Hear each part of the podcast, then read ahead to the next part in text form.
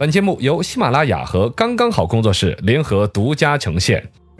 百闻不如专注这一闻，意见不如倾听这一见。一闻一见，看见新闻的深度。最近，香港医学界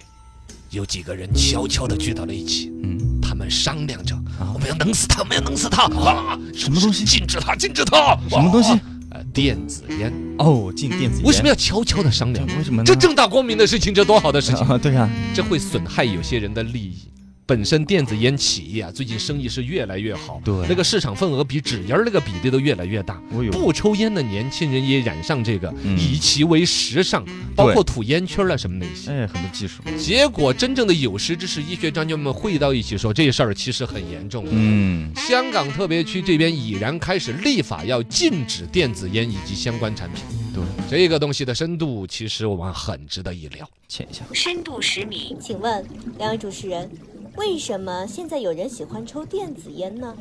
电子烟这个东西呢，最开始出现在老百姓的面前，其实它是一个禁烟呐、或者烟草替代品的形象。对，大家想戒烟，但是啊戒不掉，就通过电子烟来替代。对，它实际上就是通过雾化的手段，好像把什么烟油啊、烟棒之类的蒸汽出来，哇哇哇就抽了。对它里边有个逻辑是，这种电子烟的里里面呢，还是有尼古丁啊之类的，让你就是成瘾的人能够把瘾给过了。嗯，但同时呢，它没有燃烧嘛对，燃烧会产生一些烟雾啊、粉尘，有致癌物质。嗯，还有一个就是焦油啊，这些对于人的健康特别危害。对，呃，加上呢，本身戒烟这种事情不是一个人的事儿，嗯，一全家人的呢事儿，比如说马上你要包括生我孩子啦，呃风山育林啦，全家人都要劝你，对，全家人吸二手烟都觉得，嘎，你也觉得你责任很大。对在这种亲情牌的作用之下，呃，送长辈戒烟的，送给老公戒烟对的，是，这个这产这样品就流行非起常地来流了行。在这种流行的逻辑下面呢，就慢慢把电子烟理解成了和普通原来点的纸烟相对应的一种健康的东西一样的，嗯，对，甚至是医疗的东西。啊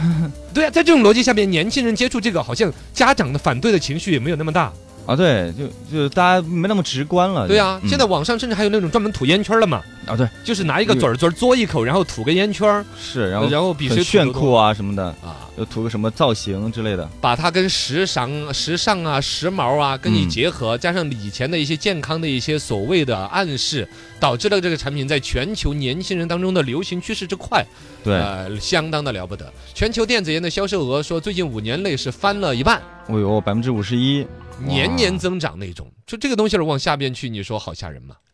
深度一百米，请问，标榜戒烟神器的电子烟到底有没有危害呢？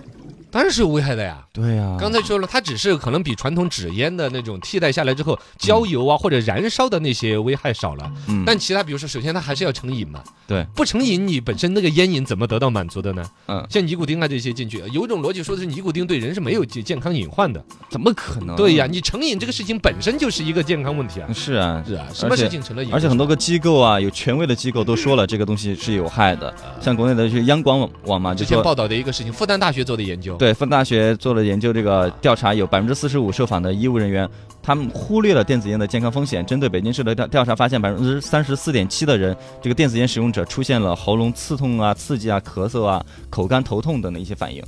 喉咙刺激啊这些，你毕竟吸进去了一些物质嘛，是吧，对，咳嗽、口干、头痛这种反应，它好像都不是说起来想象当中那么恶劣，嘎。因为嗯吸烟本身对于肺部啊什么那些健康的一些隐患，对，呃，反正这个事情哈，香港这边已经说通过了禁止电子烟和相关产品的销售的，嗯，欧洲那边也是早都已经禁止了。欧洲这边的研究哈，就不光说是你吸烟这种东西，这种电子烟进去，好像说喉咙有点痒，嗯，你要跟他说只是喉咙痒的话，你说没事儿，嗯我酷了帅了。你比如说，你看那些女孩子戴耳环那些，嗯，就左边掉半斤，右边六十多两，我天哪，对啊，我拉成什 么样子？整整个掉个窗帘儿在耳朵上的都有，我跟你说，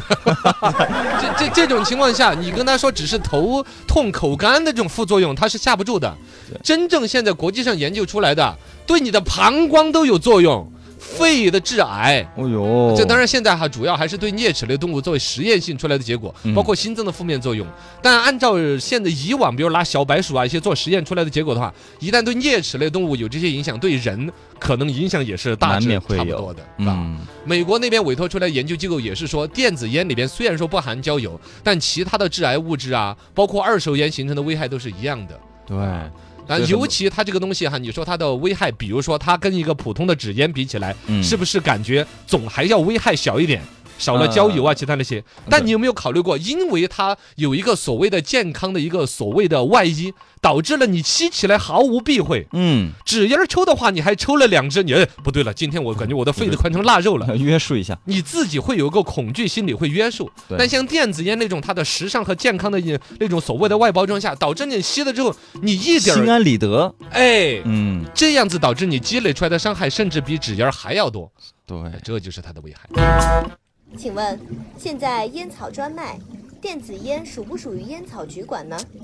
对，你看我们谁的来女记者现在嘎啊，越来越眼光独好到，啊会提问，谁这来个管？就是问题的关键了。对，嗯传统的纸烟是害人，但它还有一个电这烟草专卖的制度啊。是啊比，如说用价格杠杆涨它的价格，嗯加收它的税，是 吧？收了就把它还到社保那边，你所有抽坏了的费在社保那边再给你医回来，那取之于费，用之于费，